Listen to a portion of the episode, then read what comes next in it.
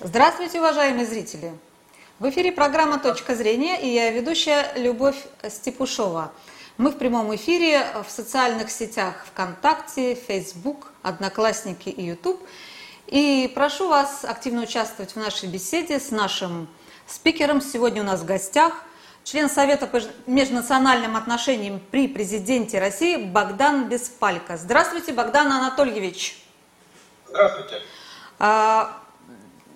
Скажите, пожалуйста, вот э, как вы относитесь к союзному договору России и Белоруссии? Вот мне хотелось бы знать лично ваше мнение. Он вообще реален в исполнении? Мы знаем, что ему уже там сколько лет? Лет 25, наверное, да? А, но он до сих пор не воплощен а, в жизнь. С вашей точки зрения, он вообще реален для воплощения? Как он будет э, воплощаться вот в, в нынешних условиях?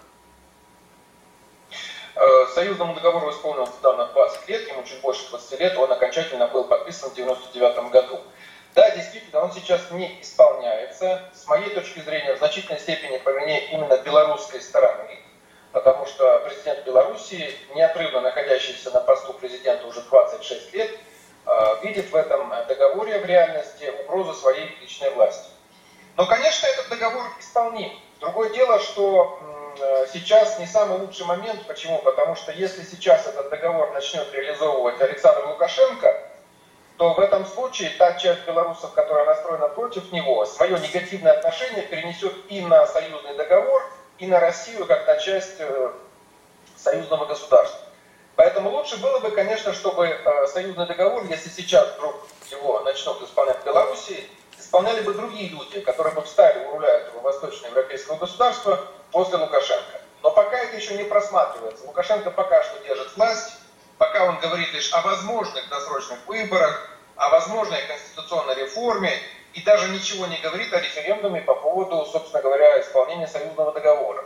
Ничего не говорит по поводу конституционного акта то есть по поводу тех необходимых действий, которые, собственно говоря, и начнут реализацию союзного договора.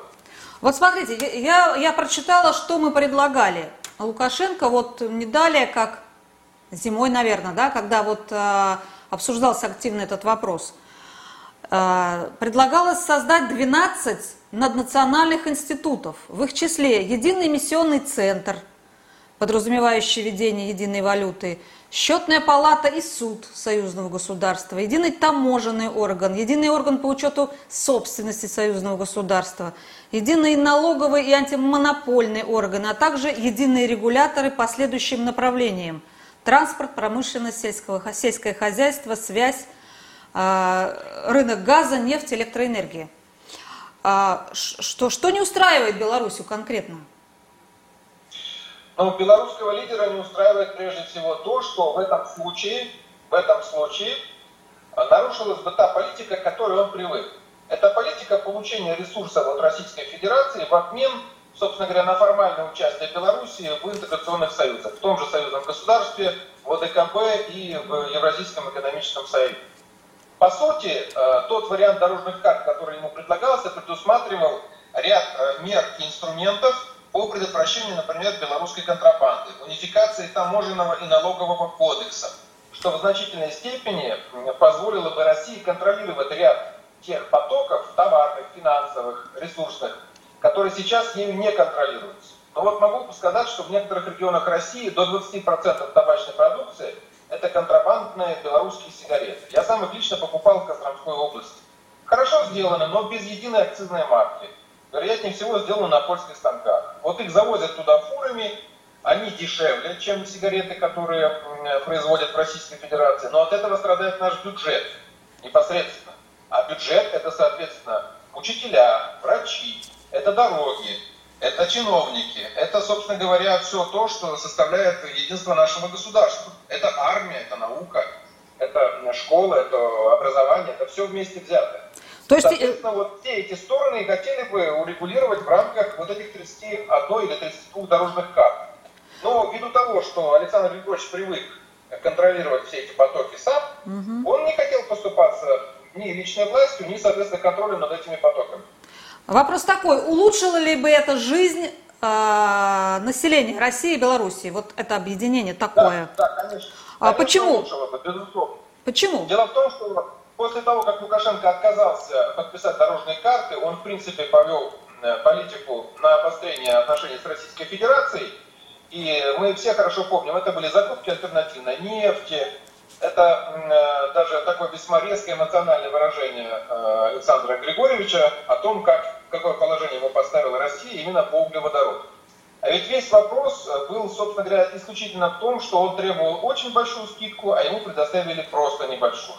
Но в любом случае достаточно выгодно для того, чтобы перерабатывать гигантские объемы российской нефти, поставляемые в Беларусь. Это и подточило экономику Беларуси в значительной степени. Но помимо всего прочего, сама модель экономическая, которую создавал Александр Григорьевич Лукашенко, она неэффективна. Она держалась исключительно за счет российской многомиллиардной помощи. Но я уже много раз приводил эту оценку. Только по нефтегазовым поставкам помощь России за 10 лет суммарно более 100 миллиардов долларов. Белоруссия это 6 э, небольших областей. Она сравнима с нашими регионами, с двумя, с тремя регионами. Но я не знаю ни одного региона Российской Федерации, крупного даже достаточно, который бы получил за 10 лет 100 миллиардов долларов в качестве инвестиций. Это только нефтегазовые поставки. А ведь есть еще масса других нюансов, которые тоже очень были выгодны для Беларуси, и тем не менее, которые не смогли э, создать, э, помочь создать в Беларуси эффективную модель экономическую. Когда мы туда приходим и предлагаем, допустим, э, приобрести какое-то предприятие для нашего военно-промышленного комплекса, мы наталкиваемся тоже на недружественные отношения. Мы все помним хорошо историю с МЗКТ, с Минским заводом колесных тягачей. Но в результате сейчас колесную базу принципе, для э, наших ракетных э, систем будет делать уже совершенно другой завод российский. Либо это будет делать КАМАЗ, либо Брянский автомобильный завод. В принципе, Брянский автомобильный завод, он даже должен быть благодарен Александру Лукашенко, потому что в него начали вкладывать значительные средства военные структуры Минобороны, и он возродился и сейчас работает достаточно эффективно. А почему это все делалось как-то тайно, я бы сказала? Я нигде в прессе не видела, чтобы населению разъясняли, э, так сказать, преимущества вот такого, такого наднационального как бы формата. Э, наоборот, все как-то делалось э, в, кулуарно, и только говорила, что вот Белоруссия против, что вот на нее там давят, а она против. И как-то формировалось общественное мнение, которое играло против. А вот недаром э, по вопросу ЦИОМ более 40% жителей России не хотят объединения с Белоруссией и предпочитают добрососедские отношения с ней. А за союзное государство высказались 22% опрошенных. Это Но опрос э, в ЦИОМ, да? Там есть еще одна интересная цифра, это то, что 43% вообще впервые услышали да. о союзном. Вот почему об этом, вот это, кстати, не, почему об этом Москва очень... ничего не говорит? А, ведь есть же федеральные органы у нас, э, СМИ, первый канал, там, второй канал и так далее. Почему на них предпочитают обсуждать вот Украину, а не союз Белоруссии? позитивном плане вот хочется. Здесь ничего сказать не могу, я не влияю никак на эти федеральные каналы, но я бы поставил вопрос, почему, скажем, постоянный комитет союзного государства во главе с Григорием работает, у которого бюджет примерно 8 миллиардов рублей в год, который он проедает, просто mm-hmm. тупо проедает, на очень дорогие медстраховки, на автомобильный парк, на большие пенсии там, и так далее.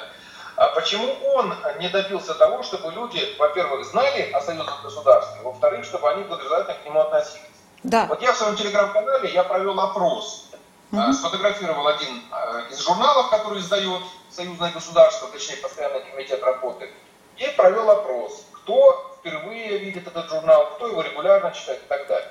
Итогом стало то, что примерно 90% этот журнал видит впервые, а 1% его все-таки читает регулярно читают и так далее. Но постоянный комитет издает массу газет и журналов, которые нигде не читаются, никому не известны. На что так остальные средства вообще сложно себе представить. Они тупо просто прожираются. Вот к постоянному комитету я бы претензии предъявил, провел бы аудит, провел бы кадровые какие-нибудь э, изменения, чистки или что-нибудь в этом роде. Потому что это прямая задача Конечно. постоянного комитета союзного государства информировать население России и Белоруссии о союзном государстве, о его достижениях. А за исключением этих абсолютно пустых изданий, за исключением каких-то невнятных вставок на радио или телевидении от имени вот этого комитета, ничего заметного здесь не происходит. Да и в самих этих изданиях, там же знаете, вспоминается Булгаков, вот когда там поэт Иван Бездомный ругал своего коллегу. У него сплошные взвейте да развейте. Там все хорошо, там такая розовая манная каша, там туда приехал Александр Григорьевич, а в России здесь тоже что-то произошло. Откуда тогда сотни тысяч протестующих? Откуда у нас такие осложнения в российско-белорусских отношениях? Почему президент э, Беларуси еще недавно говорил о кукловодах и тыкал в сторону нашей страны? Еще 4 августа он двигал войска в сторону российско-белорусской границы. Он наших граждан арестовал. Даже вот сейчас, в этом интервью, которое он да, я слышала, да. он признал, он признал факт того, что часть из них была задержана на несколько суток и избита. Этот вопрос ему задавала Маргарита Симоньян.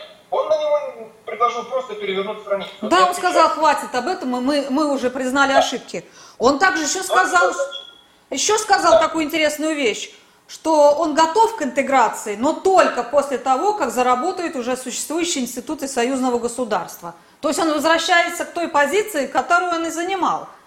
А мы сейчас очень надеемся на то, что вот он сейчас приедет к Путину 14 сентября, то бишь в понедельник. И вот, так сказать, что-то они такое нам скажут, прямо, так сказать, давайте интегрироваться. Я вот не вижу со стороны Александра Лукашенко какого-то желания э, действительно интегрироваться. Ваша точка зрения? Мне кажется, что интеграции у него, у него единственное желание выиграть время, сбить протестное настроение, Удержать, знаешь, что вот. Но в каком-то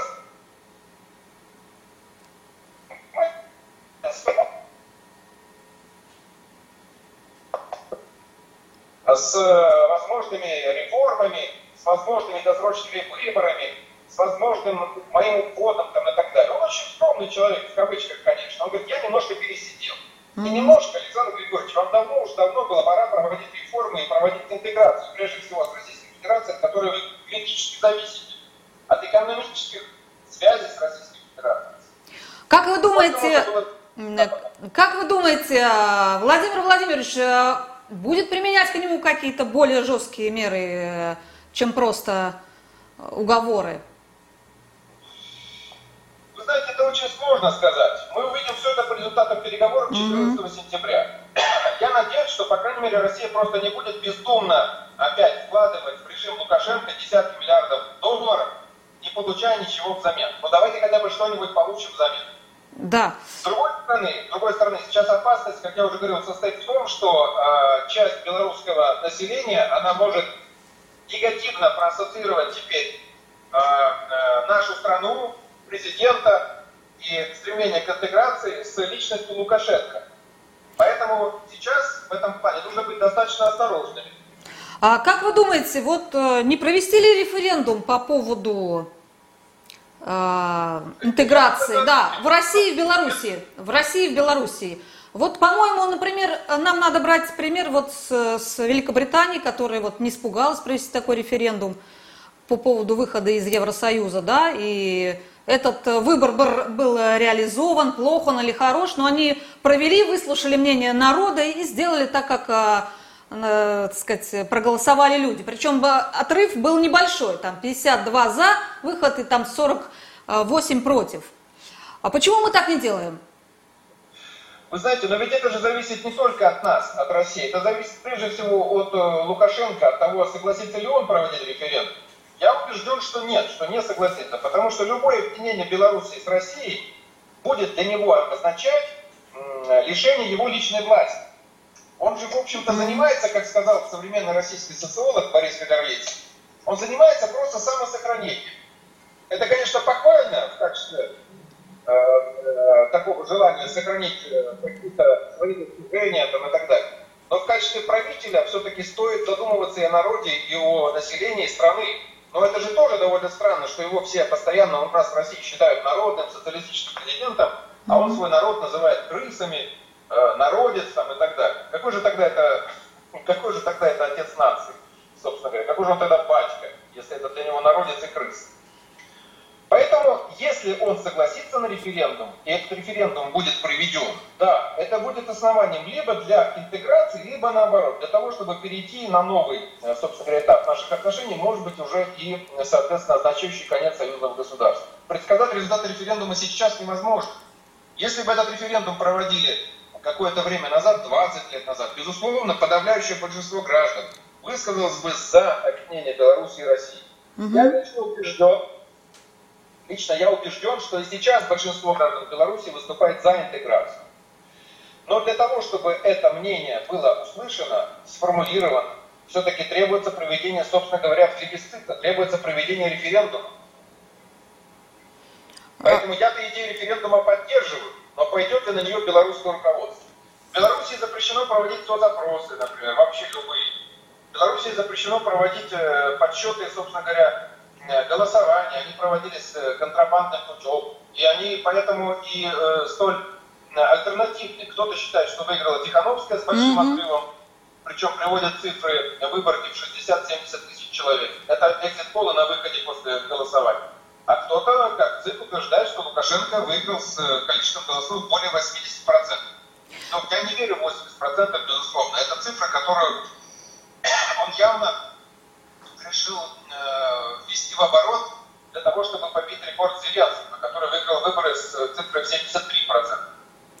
Скажите, так пожалуйста... Что, да, я полностью за референдум. Было бы очень хорошо провести референдум в России и в Беларуси по поводу воссоединения нас в едином государстве, в едином союзном государстве, либо в каком-либо другом. А вот когда говорят о, о противниках, говорят о том, что вот Белоруссия потеряет суверенитет. А, я не вижу никакой потери суверенитета. Во всяком случае, вот э, при нынешних отношениях, братских отношениях между Россией и российским народом и белорусским, я не вижу никакого, никакого посыла. Вот, что значит суверенитет Беларуси? Вот, э, вот, э, какой суверенитет она потеряет, Беларусь, объединившись с Россией? Э, можете ли вы сказать мне, вот, объяснить? Я убежден, что, безусловно, Белоруссия только выиграет. Но Давайте скажем прямо, маленькие государства, такие как Белоруссия, они по большому счету особым суверенитетом и не обладают. Ну нет у нее особого суверенитета, и веса в мире тоже у нее нет. Если бы сейчас не поддержка со стороны России, то в этом случае, скорее всего, Белоруссию ждала бы судьба Ливии. Возможно, там бы действовали какие-нибудь группы. Возможно, ее бы ждали э, какие-нибудь группы угу. спецназа, не знаю, интервентов. Э, а в ее дела бы откровенно вмешивались. Возможно, на нее бы оказали достаточно резкое давление в экономической, в дипломатической, в медийной сферах, каких-либо других. И в этом случае, безусловно, режим Лукашенко давно-давно бы пал. Белоруссия и сам политический режим, они выстояли исключительно потому, что их поддерживает Россия. Только поэтому и все. Только потому, что Европа не хочет ссориться с Россией и повторять украинский сценарий, к Лукашенко и к его режиму не применяются жесткие санкции, потому что все боятся повторения вот этого украинского взрыва. Он никому не выгоден, ну, кроме, может быть, очень дальних стран, для которых любой пожар на евразийском пространстве, он очень полезен, потому что делает их автоматически более привлекательными, и их финансово-экономическую систему тоже. Так что в данной ситуации я вижу исключительно как отговорку угу. опасения за суверенитет и независимость Беларуси. Фактически их и так у Беларуси не очень много, и суверенитета, и независимость. Фактически эти небольшие суверенитет и независимость Беларусь обеспечивает Российская Федерация. Поэтому, когда а, Россия начинает предъявлять подобные претензии, я всегда это встречаю с возмущением. С моей точки зрения, Россия и Белоруссия, объединившись, смогут э, образовать новый субъект мировой политики, который будет гораздо более влиятельным и гораздо более суверенным независимым, чем по отдельности Беларуси или по отдельности России. А, вот я, например, тоже вас поддерживаю. Не обязательно там, сказать, включать Белоруссию в состав России, а, это какой-то, может быть, потом этап, но какую-то какую конфедерацию для начала вот на основе этих 12 национальных институтов вполне возможно а, создать. Не вижу никаких проблем. Давайте вот поговорим о позиции некоторых россиян. Их, может быть, тоже не очень много, процентов 30, с моей точки зрения – а, но они считают, что это нахлебник, как бы, как бы э, это, эти территории мы э, сказать, потеряем от этого и по санкциям, и в принципе это нам не нужно, потому что мы опять будем терять вот какие-то свои доходы, мы станем хуже жить и так далее. Вот это мнение многих россиян, которые вот не хотят э, объединить с Белоруссией. Что вы можете сказать ну, на эту тему? Отчасти я этих граждан России могу понять. Почему? Потому что, как я уже говорил в беседе с вами ранее, мы вложили в Белоруссию сотни миллиардов долларов, ничего не получили взамен. Мы даже не можем там продавать, например, свои комбайны, комбайн-комплект. Но при этом от нас постоянно требуют э, денег, субсидий, преференций, постоянно требуют расширения доступа на наш рынок, снижения цен на наши товары. Более того, встречались, соответственно, такие моменты, когда Белоруссия самостоятельно устанавливала цены на наши товары, на наши энергоносители, на нефть или на газ. Она говорит, что мы считаем такие вот цены справедливыми. При таком отношении, безусловно, объединение любое, оно будет просто невозможно. То есть, если э, граждане России, которые выступают э, против такого объединения, считают, что продолжать нынешнюю политику в отношении Беларуси невозможно, то я с ними, в принципе, согласен. Лучше вложить деньги в свои регионы, в свои институты. Но если это будет означать реальное исполнение союзного договора, например, э, организацию единого эмиссионного центра, введение института единого гражданства, единой валюты, а, а, объединение реальное наших э, вооруженных сил, введение, соответственно, единого действия парламента, единого законодательства, налогового, таможенного. Да, ну, широкое, да. Это стоит вкладываться. Но пока что ничего, абсолютно ничего из этого не было сделано. Все союзное государство пока что выражается в том, что между Белоруссией и Российской Федерацией нет границы. То есть там нет сплошного вот этого там рва, колючей проволоки, таможенных и пограничных постов, нет проверки документов и так далее. Граждане Беларуси могут приезжать в Россию и устраиваться здесь на работу на льготных основаниях. От них не требуют миграционную карту. Но это чрезвычайно скромные успехи за 20 лет. Поэтому, конечно, если от нас белорусский лидер Лукашенко или кто-либо другой будет по-прежнему требовать скидок, денег и всего прочего, но при этом не будет продолжаться никакого движения, то тогда граждане, о которых вы говорили, они окажутся правы, потому что в этом случае это будет просто одностороннее финансирование определенной страны и определенного политического режима. А если это все-таки будет выражаться в объединении, как я уже говорил, в рамках заключенных или новых, э, которые будут заключены в будущем договоренности, но реального объединения, то тогда это будет означать для нас и расширение рынка сбыта, и расширение возможных торгово-экономических цепочек и э, достаточно большие, соответственно, приобретения в военно-стратегической области угу. э, и многое-многое другое. Но прежде всего это вопрос идеологический. Мы, по сути, одна страна, один народ. Да. Для нас это достижение возвращения к нашему единству, вот, к которому так стремились, например, на Донбассе. Донбасс не мечтал жить в виде отдельных республик, отдельных от Украины. Там и сейчас очень многие несмотря на экономические сложности и трудности, они все равно на Украину возвращаться не хотят. Они хотят, как раньше, войти в состав России. Они хотели повторения судьбы Крыма. Поэтому здесь э, я отчасти этих граждан понимаю, отчасти я вот хотел бы им объяснить, э, собственно говоря, свою точку зрения на э, вот это вот объединение, возможно. Вот не хватает нам вот этой вот работы такой вот э, пропагандистской в хорошем смысле слова, да, на то, чтобы мы э, понимали, к чему приведет это объединение. Оно приведет только к хорошему, потому что два братских народа, да, с, раз, с одинаковым менталитетом, э, объединившись, вот могут, могут, как сказать, э, не только повысить свой уровень жизни, но и противостоять каким-то внешним угрозам, достаточно серьезным, по-моему, в настоящий момент. Давайте предположим, что, допустим, эта интеграция состоялась, о которой вы говорите. Какие перспективы вы здесь видите? Вот, например, присоединение того же Донбасса в этих рамках, а, новых рамках вот такого союзного государства возможно? Северная Осетия, Абхазия? Ну, я думаю, что Донбасса точно возможно, потому что, э, в принципе, там и сейчас все стремятся, и это выражается в том числе и в стремлении получить российское гражданство э, сейчас. А, но прежде всего это э, расширит количество населения. Это может помочь решить демографические проблемы, наши общие. Это, соответственно, расширение трудового рынка. Это, в принципе, появление, как я уже говорил, нового экономического субъекта. Ну, например, на Донбассе производят горнопроходческие комбайны. Э, в Горловке, по-моему. Э, в в нашем сейчас э, российском пространстве, они довольно востребованы, но при этом эти компании долгое время не могли покупать, потому что правовой статус этого предприятия в ДНР он был не урегулирован. Республика не признана, как туда перечислять деньги, на какой банковский счет, кто кому должен платить налоги и так далее. Поэтому э, в данной ситуации, в данной ситуации, конечно же, здесь перспектив очень много. Но э, прежде всего это, э, конечно, выгодно э, именно тем, кто присоединяется к России. Потому что жизнь как в Беларуси, так и на Украине, она значительно хуже и ниже по своему уровню жизни, чем в Российской Федерации, даже в регионах. А, хорошо. Вот это начало какого-то Советского Союза номер два, или это все-таки какой-то местечковый такой вот вопрос союзной государства Беларуси? Вот я читаю прессу Нет, западную, там пишут, Путин задумал воссоздание СССР, там Путин после союз, союза с Беларусью пойдет дальше. Вот ваша точка зрения, как, какие вот здесь мысли у российского руководства все же есть? Нет, я не думаю, что это будет э, воссоздание СССР. СССР совершенно на других принципах создавался. СССР у нас очень часто автоматически считают, что вот были республики, которые соединили вместе, и получился СССР. В реальности происходило совсем наоборот. Была большая страна, которую потом начали делить на республики. Да.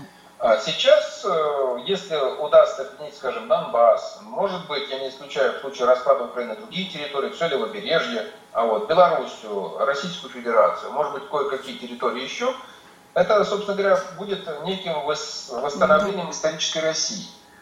Для того, чтобы эффективно воздействовать в нынешнем мире, России достаточно просто э, оказывать влияние на постсоветское пространство. Не обязательно включать Таджикистан или Киргизию в свой состав.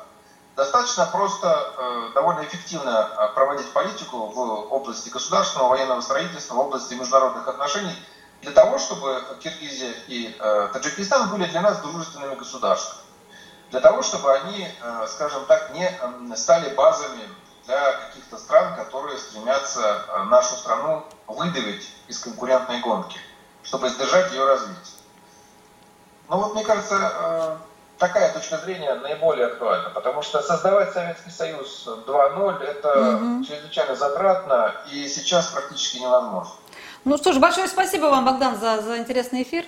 А нашим зрителям я, я напоминаю, что у нас в гостях был член Совета по межнациональным отношениям при президенте России а, Богдан Беспалько. И мы говорили вот о будущем союзного договора Россия-Белоруссия. Большое спасибо за внимание. До свидания. До новых встреч.